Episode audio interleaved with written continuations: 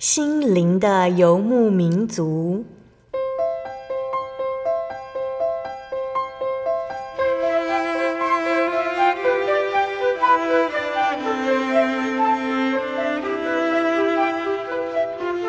在这个谁都不管谁的后现代社会里，每个人的心灵都是游牧民族。成长的过程就是寻找的过程。每一颗漂泊的心灵，其实都在寻找生命的绿洲。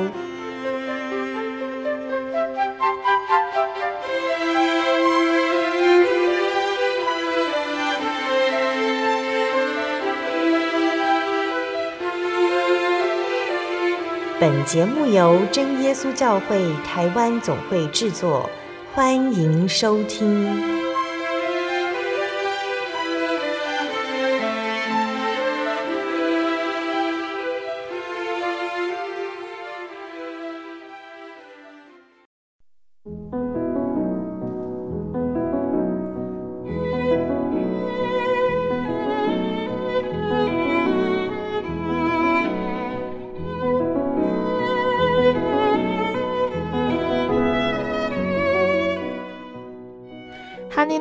所有在空中的听众朋友们，大家平安，欢迎收听今天的心灵的游牧民族。我是贝贝，很高兴能够在空中和大家见面哦。大家这个星期过得愉快吗？今天要播出的节目是第一千三百四十一集《小人物悲喜祷告中见异象》。节目邀请了真耶稣教会台中教会的赖文斌弟兄来分享他在祷告中看见的异象。那期盼今天的分享能够对大家有所造就，也是对我们信徒的互相提醒哦。那文彬他在一次祷告中看见有关末日的意象，意象当中文彬看到了末日的烈火，还有审判的大宝座。他能够感受到那个日子很快就要到来，但是没有人知道是什么时候，只有坐在宝座上的神知道。那除了末日，文彬还看到了白衣，以及神所预备要给我们的冠冕。见证中提到的这些物品和景况，又有什么样的含义呢？我们先来聆听一首诗歌，诗歌过后就会请文彬来和我们分享见证。我们要聆听的诗歌是赞美诗的两百零一首，《永远荣耀》。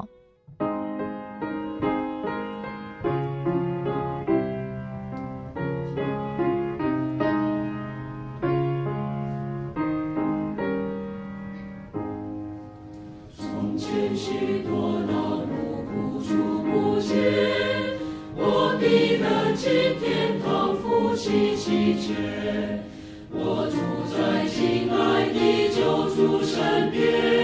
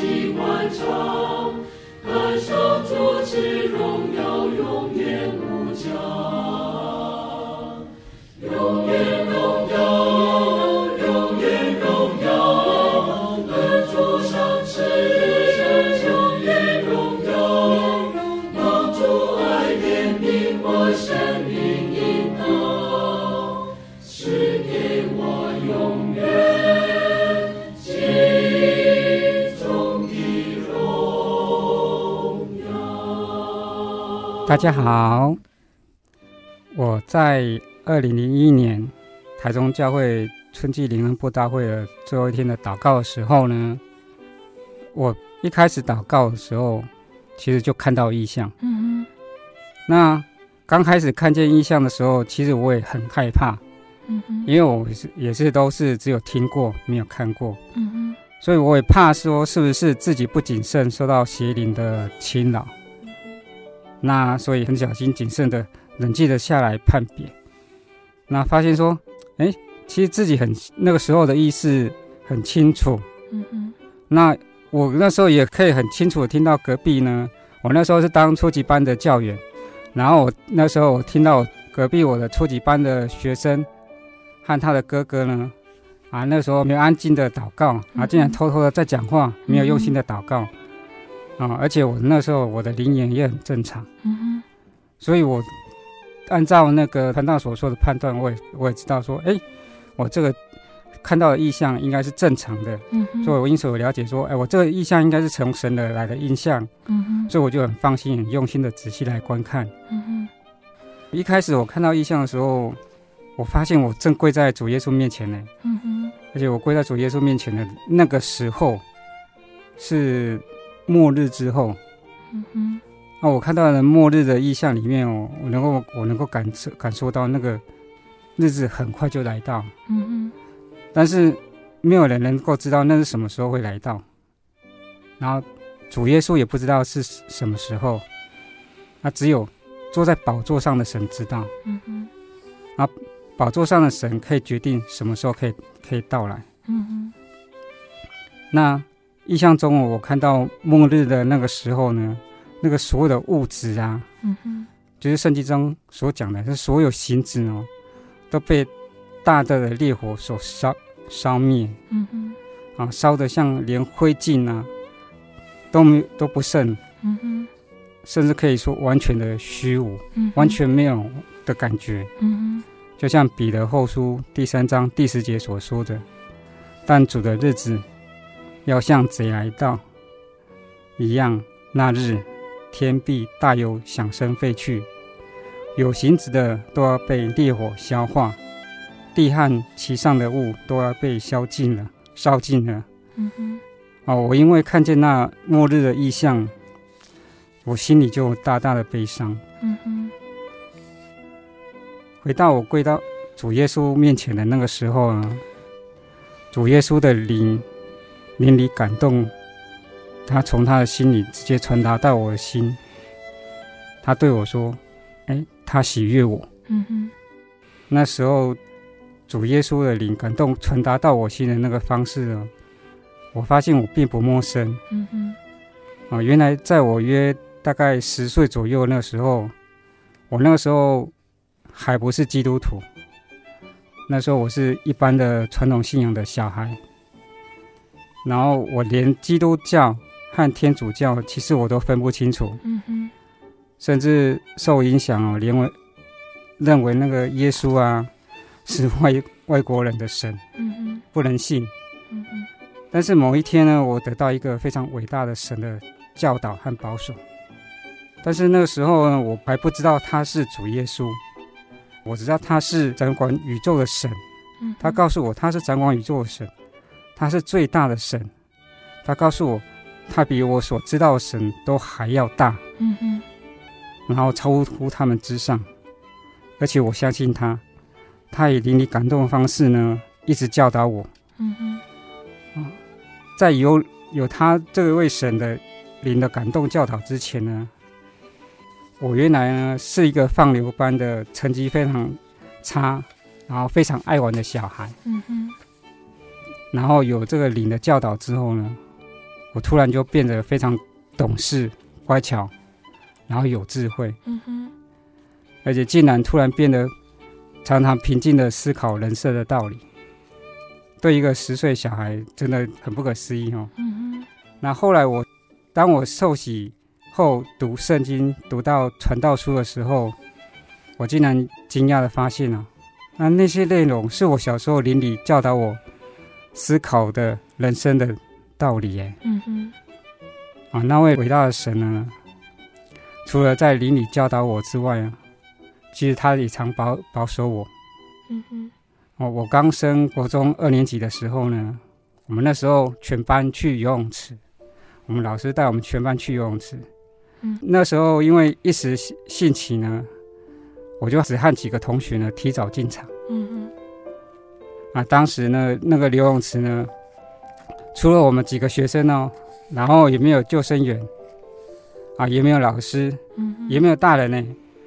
嗯，然后那时候我因为太兴奋呢，就什么也不管，然后就跟跟着那那那群同学呢，擅就自己擅自的下水了。嗯哼。那刚开始下水的时候，因为水只到胸部，就想说啊，这没什么嘛。然后又玩的很高兴，然后就自己独自的越来，独自的越走越往深的地方走。嗯哼。那走的太开心了，那一直走一直走，走到淹到口鼻的时候呢，竟然突然脚滑了一下，嗯哼，一直往后倒。那因为重心不稳，我就开始有，我开始往后倒的方式。用跳的一上一下的，嗯哼，防止自己淹水。那我本身自己完全不会游泳，嗯，那时候完全我不会游泳，那便开始慌张的举手，然后请岸上同学来救我啊！啊，没想到同学看到我，看到我举在那边举手挥手，还以为我是很开心的手舞足蹈，跟在跟他们打招呼，嗯哼，然后他们竟然也跟我挥手打招呼，嗯。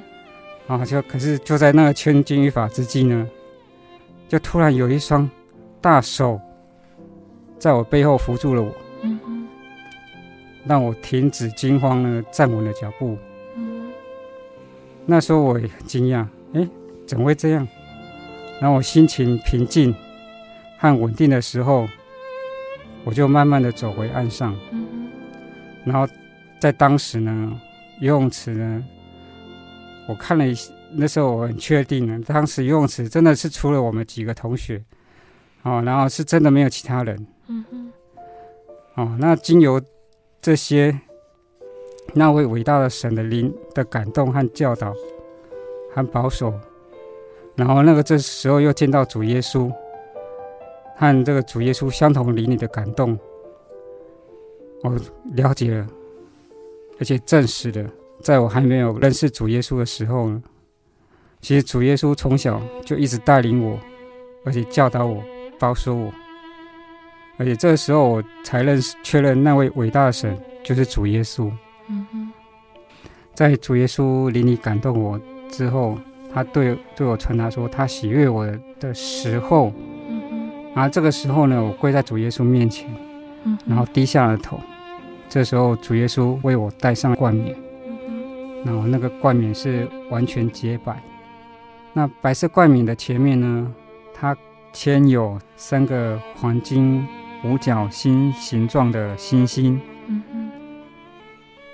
啊，那种黄金呢，不是那种世界上的火可以锻炼出来的那种黄金，我的感觉就是那种真的是非常非常纯的那种黄金，是用神的火，那种神的火才能够锻炼出来的黄金。啊，世界上绝对无法有那种如此美好的金晶，是那种精纯的黄金。嗯哼，那种五角星的一小小的角尖的那种大小啊，它就胜过全世界上所有的价值。嗯哼，然后将来要得到的白色冠冕，经过我思考之后，我了解到神要告诉我的事，就是神要交代我，我将来。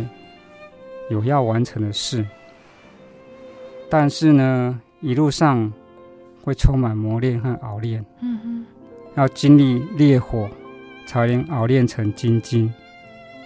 其实我起初是有点害怕和拒绝，嗯、但相信说一切都有神主的安排啊。嗯、感受到主耶稣为我带将来要得到白色冠冕的期盼，我内心只有说：哈利路亚。颂赞主，求主再给我信心，一路带领我，帮助我克服将来要所所要走的这一切路程。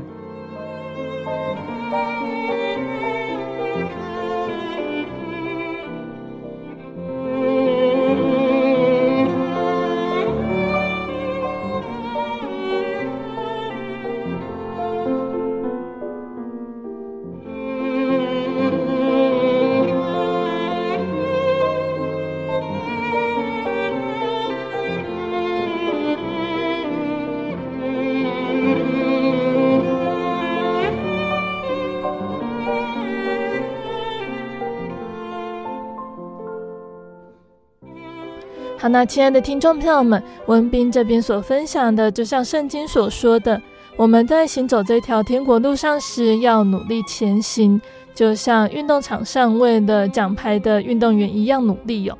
那他们得的是属世的、会坏掉的冠冕，我们奋勇努力奔跑天国路，要得的却是不会坏掉的冠冕。雅各书的一章十二节也说到，忍受试探的人是有福的。因为他经过试验以后，必得生命的冠冕，这是主应许给那些爱他之人的。神已经为我们预备好冠冕，愿我们能够坚守真道，顺服神的旨意，直到最后哦。那再来，文斌在意象中又看到了什么呢？哦，我我看见我在白色的神的殿中呢。嗯哼，然后我。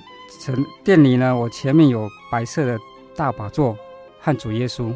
嗯，我看到的神的殿呢，是完全圣洁、全白。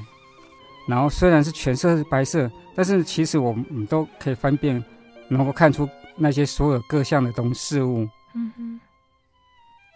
那我看见的那个白白色大宝座呢，啊，它真的有无法形容的美好。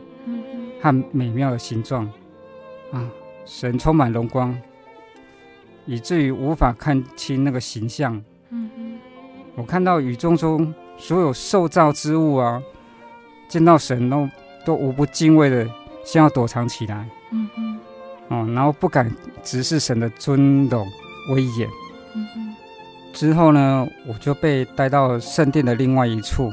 嗯嗯，啊，面对宝座和主耶稣呢。哦，在那里穿上白色的衣服，啊，那个衣服呢是完全洁白，嗯哼，然后白衣的肩上呢有三条黄金做的那种条状的金带，嗯哼，啊，那个黄金呢就就是跟前面所说的那个冠冕上嵌入的五角黄金星星的黄金一样，嗯，那白衣穿上呢很神奇的是完全适合自己，那完全无法形容。的完美，完全适合。嗯，那白衣直垂到脚，就像启示录所说是第一章十三节所说的，灯台中中间有一位，好像人子，身穿长衣，直垂到脚，胸间束着金带。那个白衣的下缘呢，嗯，与地面好像是接触，又不接触。那。差距像是比那个，我无法形容，就是用我们所知道的那种纳米来说哈，比那个纳米还小啊，多一点则太长会拖地，少一点就会太短啊，是人无法做出的那种非常完美的东西。嗯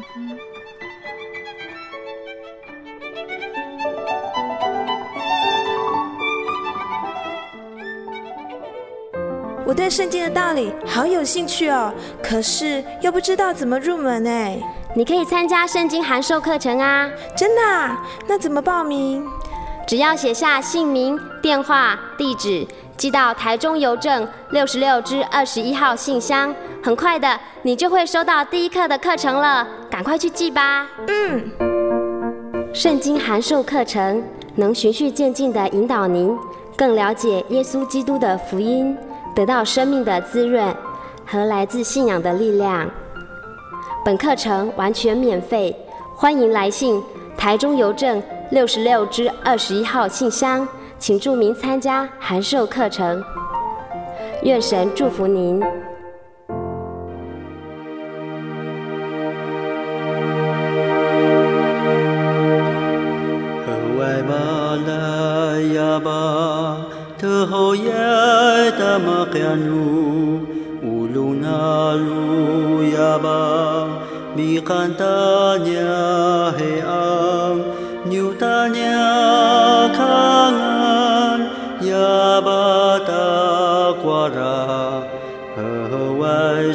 哈利路亚，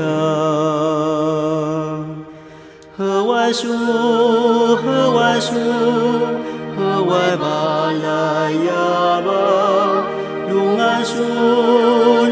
亚巴，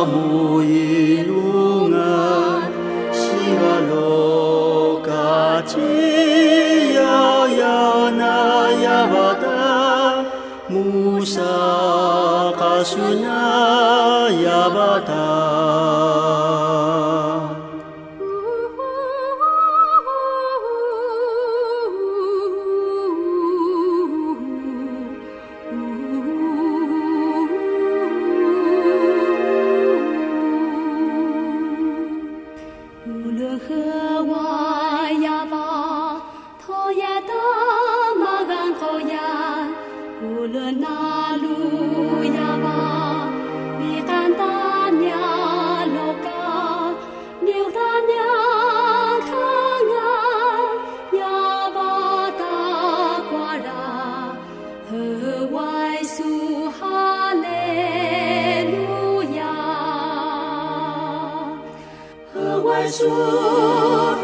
树，河外巴来呀巴，鲁曼树，那鲁树，小木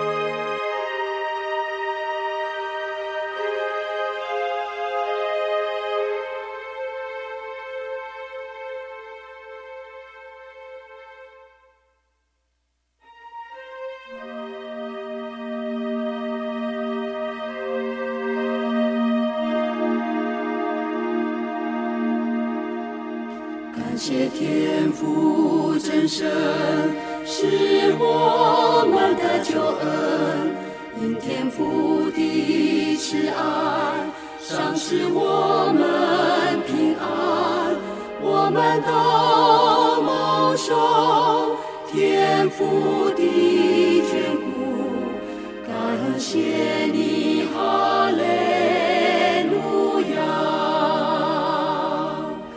感谢你，感谢你，我们感谢天父，你的心，你的爱，我们存记在心，我们当尽心尽力做主工，将来必与主在天堂。呜呼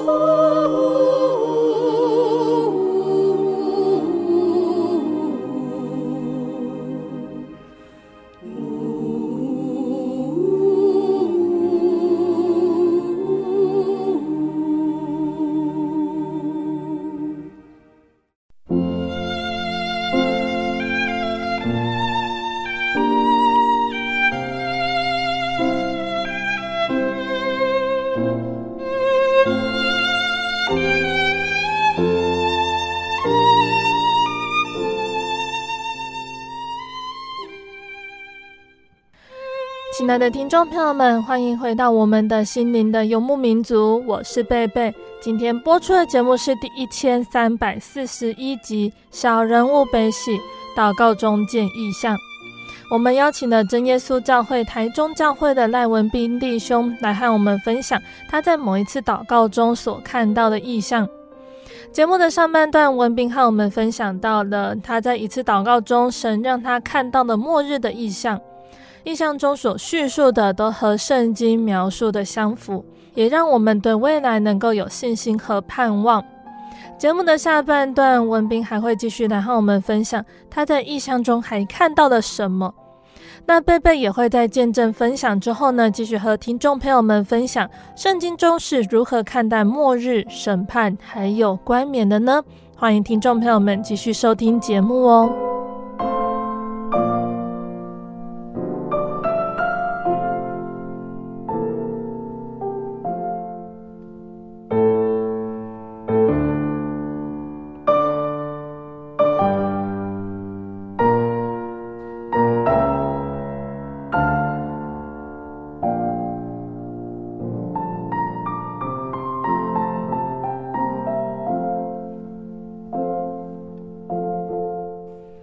在穿白色衣服的时候呢，我那个时候呢，其实看见所有人排在主耶稣的审判台前受审判。虽然我位置距离审判台有一点距离，但是那个时候呢，却可以看到很远很清楚。哦，那审判台在有白色大宝座的大台阶下的右边。啊，主耶稣坐在审判台的一边，审判台是纯白色。然后呢，从古至今，所有的人面对主耶稣的方向，一个一个安静守秩序的排成一排，然后按着次序到审判台前受审判。然后很神奇的，在神的旨意下，不需要天使或天兵在旁边维护秩序。所有人都会按顺从那个神的旨意，好好的排列，完了连手指也不敢乱动。哎，嗯嗯，那审判呢？他是一个一个人进行审判。啊，当是被审判的人审判的时候呢，他会移到主耶稣面前的审判台。那审判台的台面的中间呢？它就会像显示，像立体影像那样显示在主耶稣和受审判人的之间。嗯嗯，会显示的是受审判的人他一生所经历过、所行的，而且很快速的、完整的全部播放一遍。然后看完之后，还会在审判台的右边，但播放的是受审判人不为人知。然后暗中所行的所有一切的事，啊，很快的完整的播放一遍。然后播放完，看完所显示之后呢，主耶稣就依照神的公义，立即审判出结果。嗯嗯。然后审判很快哦，就是看完之后审判就出来了。嗯嗯。然后不会有任何异议。不会有人突然就举手说：“哎，这是什么事？怎么会这样？”也不会有什么意见什么的，因为神的决定就是就是最终的审判。嗯嗯。然后审判后，受审判人知道自己的罪行了之后呢，他就会按照这神的旨意往审判台的右边走过去。嗯嗯。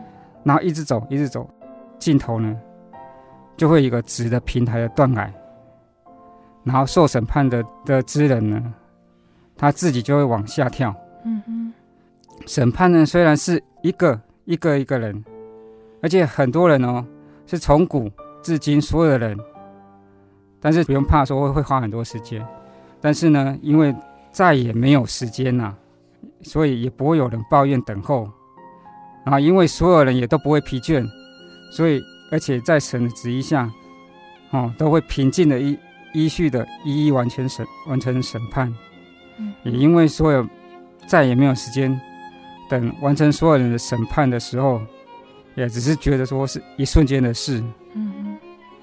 好，就像启示录二十章十二节到十五节所说：“我又看见死了的人，无论大小，都站在宝座前，案卷展开了，并且另有一卷展开，就是生命册。”死了的人都凭着这些案卷所记载的，照他们所行的受审判。于是海交出其中的死人，死亡和阴间也交出其中的死人，他们都照个人所行的受审判。死亡和阴间也被扔在火湖里，这火湖就是第二次的死。若有人名字没记在生命册上，他就被扔在火湖里，在审判完之后呢，我就看到主耶稣到前面的大宝座上坐下了，和宝座上的神合为一。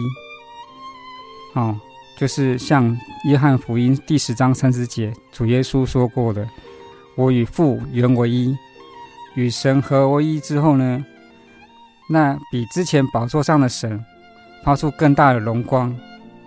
然后之后呢，再也不需要什么日光了。主耶稣与神合为一，发出极大的光，真的比之前的光更更加的大，然后极其荣耀，极其圣洁。嗯哼。然后神的光呢是全部都充满光明啊，就像启示录二十二章第五节所说的，不再有黑夜，他们也不用灯光、日光，因为主神要用光照他们，他们要做王，直到永永远远。嗯哼。那文斌在看完这些意象之后，有去思考这些意象是什么意思吗？那觉得意象对人生有什么样的影响？对，刚当看完这些意象之后呢，嗯，就很神奇，也刚好也是按铃结束祷告，嗯哼，哦，然后之后对意象呢，其实我心中其实一直在时常思考，因为这么大的意象呢，自己怎么可能会忘记呢？嗯。所以我自己其实一直在思考，觉得有需要多多去了解圣经和灵修。那看到这么大的异象呢，其实自己也觉得很不有很不配的地方啊。觉得看到意象，当时自己也，也正努力的是在考中医的。我是在考中医师特考。那看过意象之后，觉得说 自己是不是要重新思考人生？嗯哼。哦。然后重新思考了人生之后，我就多多祷告，求神加添信心，面对新的人生。因此，我之后考考试呢，其实我不是求神让我通过考试。我是求神给我几次机会。说，如果说你给我几次机会，如果说我考试都不过的话，便求神带领我，你就带领我走。神，你要我走的路，嗯哼，啊，而这之后，我就开始很神奇的，又艰辛的另一段新的人生的路程。嗯哼，在还在准备考中医师特考那一段时间呢，有一天呢，在家中，神的灵突然感动我，对我说：“将来你会学会四种城市语言，嗯哼，两种现在还未出现。”啊！一时之间，我不敢接受这种神的指示。嗯哼。啊，因为高中的时候呢，就是不喜欢感觉冷冰冰的工学、城市之类的第二类组的，所以我才会选择第三类组。啊，觉得医学之类的比较有兴趣啦。嗯哼。那神突然指示我，我不仅完全陌生，而且可以说是有些厌恶的城市语言。让我十分错愕，然后不敢面对，一度逃避的想说：“啊，一定是我错觉，为我的错觉，是我自己想太多。”但是我后来经过一段时间思考这时间之后，冷静思考，既然是神让我看见那么大异象，那神对我必定期望说我能能够有所作为。那古时候圣徒都能够为主赴死，啊，只是神。神只是要我做我不喜欢做的事情。后来我也想说，对比意象中神所给我的奖赏，真的实在是简易太多了。嗯哼。所以经过一段挣扎之后，我改变了我的心智，我转而祷告求神加添我信心，啊，祈求神在我学习的路上一路帮助指引。嗯哼。好，那文斌的见证就先分享到这里喽。感谢主哦，文斌在节目中和我们听众朋友们分享他所看到的末日审判的意象。那看到这些意象呢，并不表示这个人的能力与否；看不到意象，也不表示神不喜悦。有意象，更要有神的真理去结合。我们大家，包括文斌，也都要从其中不停地去反思我们的信仰情况。对。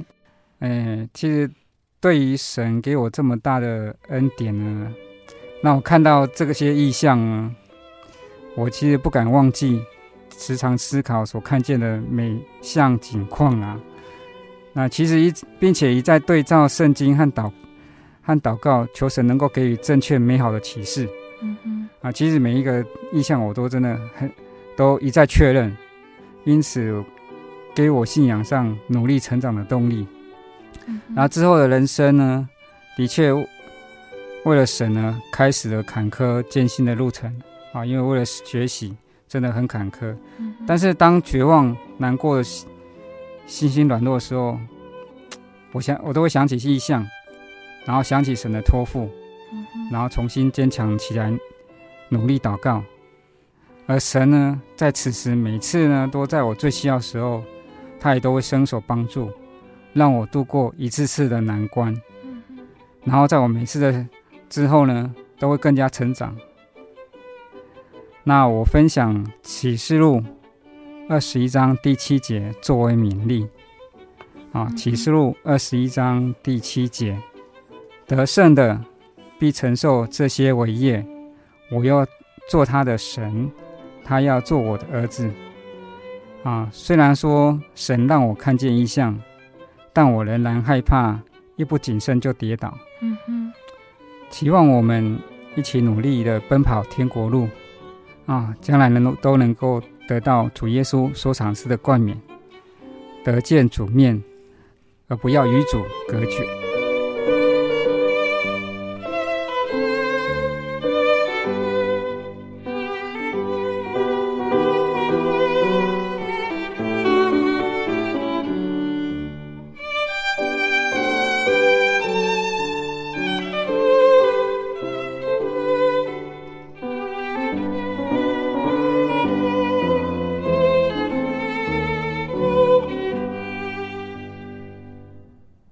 亲爱的听众朋友们，文斌的见证就先分享到这里了。期盼今天的见证可以让大家明白主耶稣的慈爱。印象中虽然提到末日还有审判是那么可怕，但是耶稣并不愿意我们有一人沉沦，去受到末日还有审判的苦。耶稣期盼我们大家都能够悔改，来到他的面前，而神为我们所预备的白衣冠冕是那么美好。值得我们尽一生来追求。在末日还没有来到的今天，现在每时每刻都是我们该把握的机会，来认识耶稣，追求属灵的成长，更加圣洁，成为合神心意的人。那圣经是如何看待末日审判还有冠冕的呢？圣经的希伯来书九章二十七节说：“按着定命，人人都有一死，死后且有审判。”人生就是从摇篮到坟墓的过程。个人的旅程虽然长短不一，却有一个共同的事实：人一出生就朝向坟墓一步，离开摇篮的日子越远，抵达坟墓的日子越近。有生之始，就有命之终。死的因素早已孕育在生之中了。有的人是病死，有的人老死、溺死、饿死。那这些都只是致死的原因之一，并不是绝对的原因。圣经上说，死是从罪来的，哪里有罪，哪里就有死。只因众人都犯了罪，所以死就临到众人。罪与死如影相随。那死呢，也是我们一般世人所惧怕的，因为我们不知道死后的景况如何。那死是众人的命定，审判也是众人的命定，没有人能幸免一死，也没有人能够逃避审判。神他就是立法者，是审判天下万民的主。世界末日一到，神必照个人所行的，或赐予永生，或给予永刑，以彰显他的公义。那主耶稣呢？他在马太福音二十四章谈到了有关末日再临的预兆。像宗教方面呢，就是有假先知、假基督起来迷惑人，有许多人跌倒，彼此陷害，彼此恨恶，不法的事增多，许多人的爱心渐渐冷淡。那在政治方面呢，就是有不断的战争，民要攻打民，国要攻打国。在社会方面，人心败坏，道德破产，恶欲横流，不法的事增多。那在自然界呢，由于人类的无知还有贪婪，使大地资源枯竭，还有污染，造成气候反常，还有生态变异，许多地方都有饥荒、地震等等。那这些预兆都已经渐渐应验，我们就知道主耶稣来的日子近了。那面对主耶稣再临，我们应该要有什么样的态度来面对呢？第一个，也就是要警醒预备。我们知道主耶稣来的日子近了，却不能够确实知道哪一天要来，因为圣经上说，那日子、那时辰没有人知道，只知道他来的时候好像贼来到，所以我们要时刻警醒预备，等候迎接，好像仆人警醒等候主来一样，又好像童女警醒预备迎接新郎一样。那第二个呢，就是我们要过着敬虔的生活。今日的社会呢，人心败坏，道德沦丧，充满恶欲邪情。耶稣的使徒彼得就勉励我们，不可随从人的情欲，往日随从外邦人的心意行邪淫、恶欲、醉酒、荒宴、群饮的事情。时候已经够了，应当听从神的旨意，过着敬虔的生活。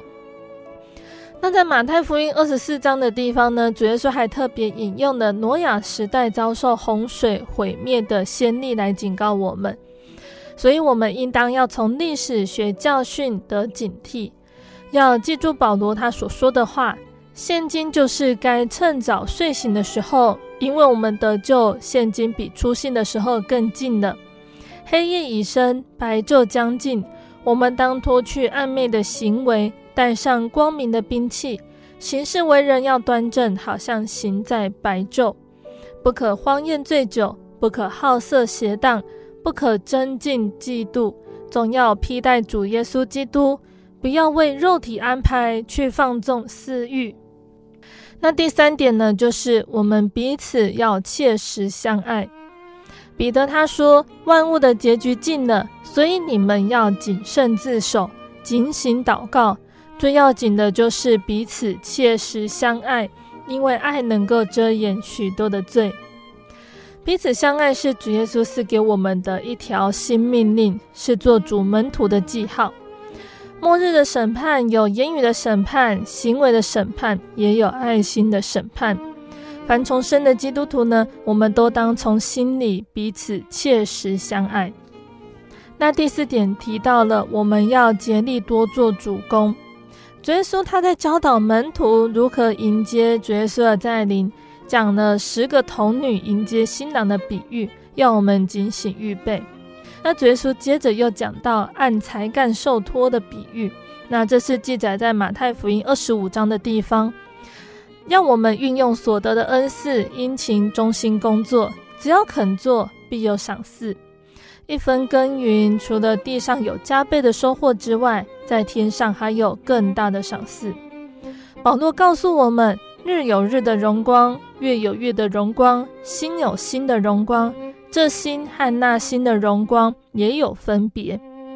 那就是告诉我们说，将来的赏赐个人不同，所以当趁今日常常竭力多做主工，因为知道你们的劳苦在主里面不是徒然的。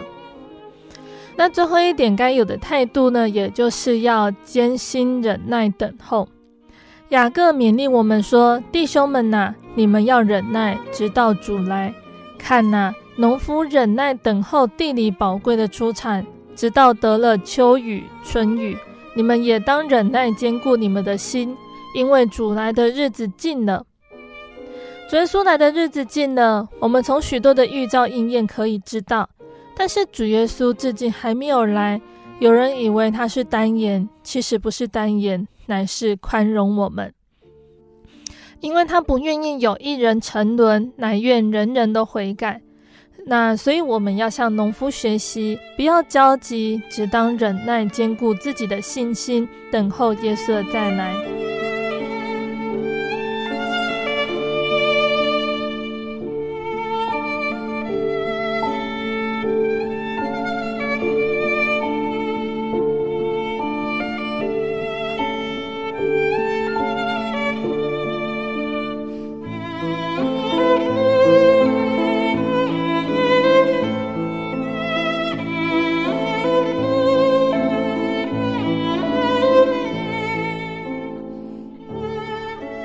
在见证中有提到冠冕哦，耶稣他是万王之王，当他再临的时候，得胜者要和他一同作王，头上戴着永恒的冠冕。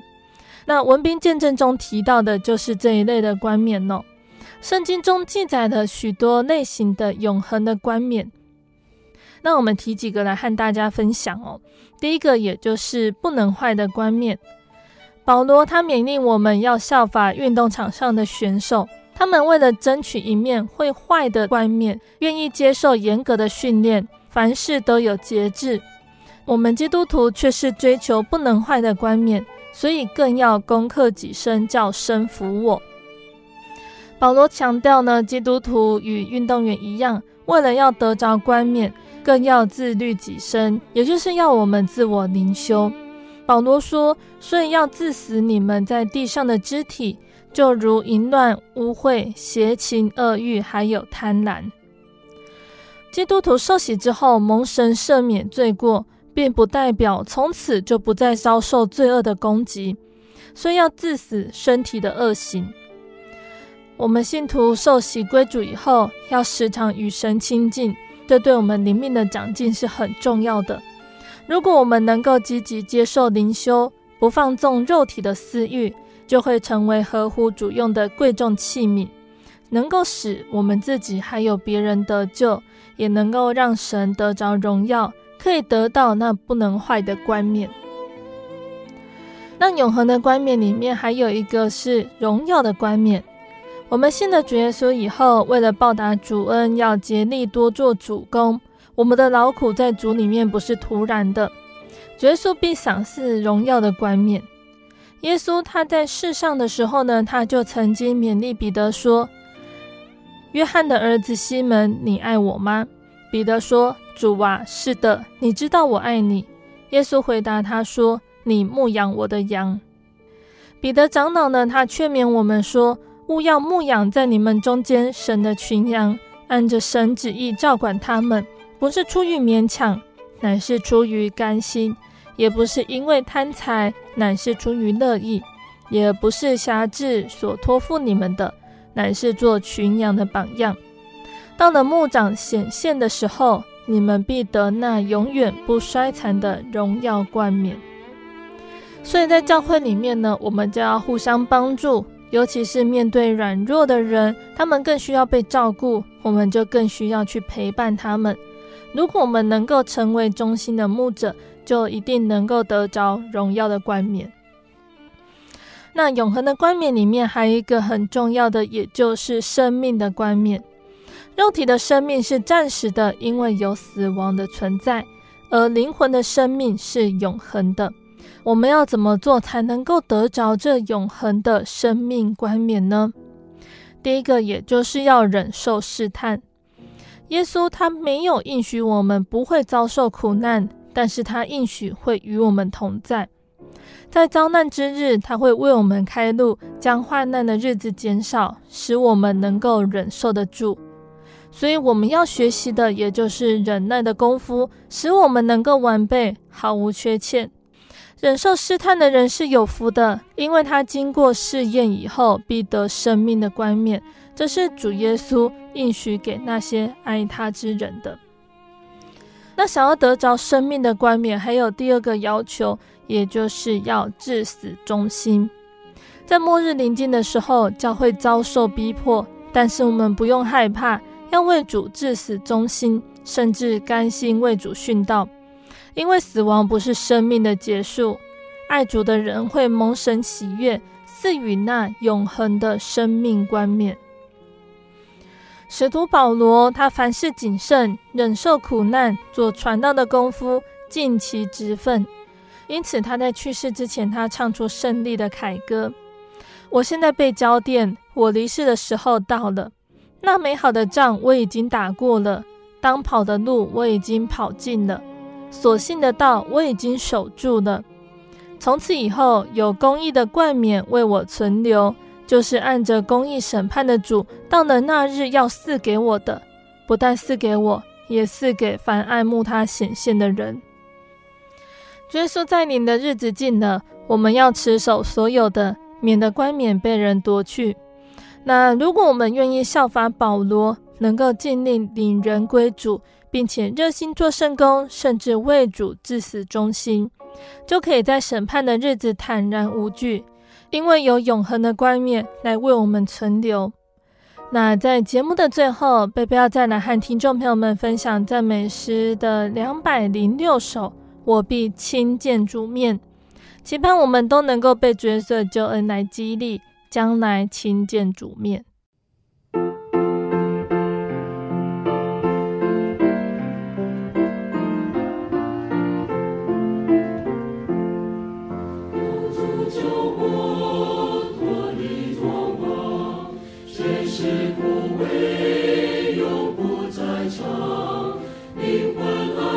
你永无忧惧在土家中欢喜颂扬我必在天界建筑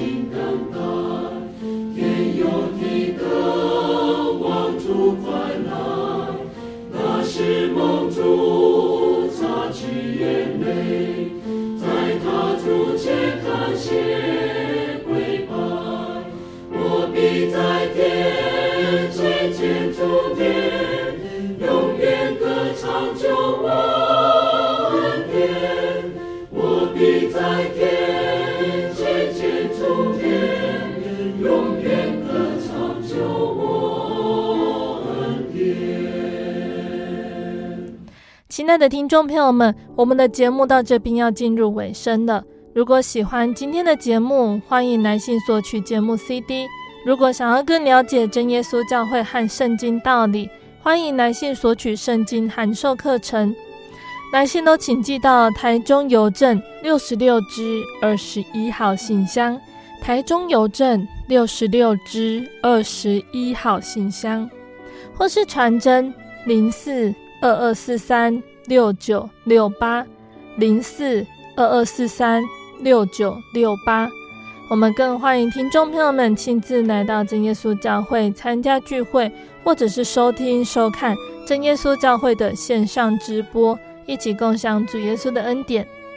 那想要聆听更多心灵游牧民族的节目，欢迎上网搜寻喜信网络家庭收听线上广播。如果是使用智慧型手机安卓系统的朋友，可以下载我们的 App 来收听。那大家也可以在 Podcast 平台上来搜寻收听我们的节目。最后，谢谢你收听今天的节目，我是贝贝，我们下个星期再见喽。心是一只鸟，飞行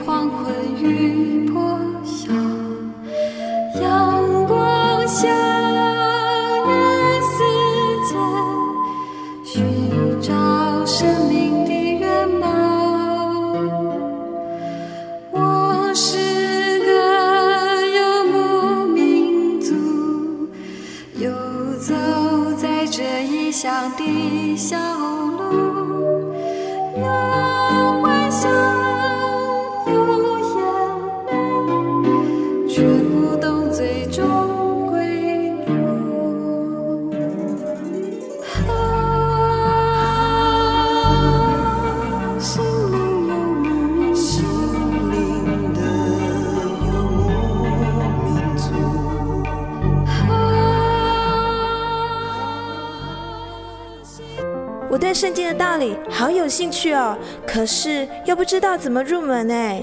你可以参加圣经函授课程啊！真的啊？那怎么报名？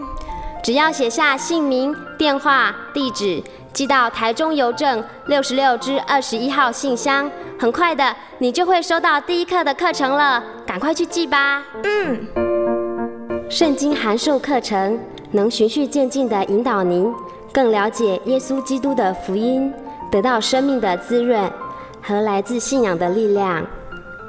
本课程完全免费，欢迎来信台中邮政六十六之二十一号信箱，请注明参加函授课程。愿神祝福您。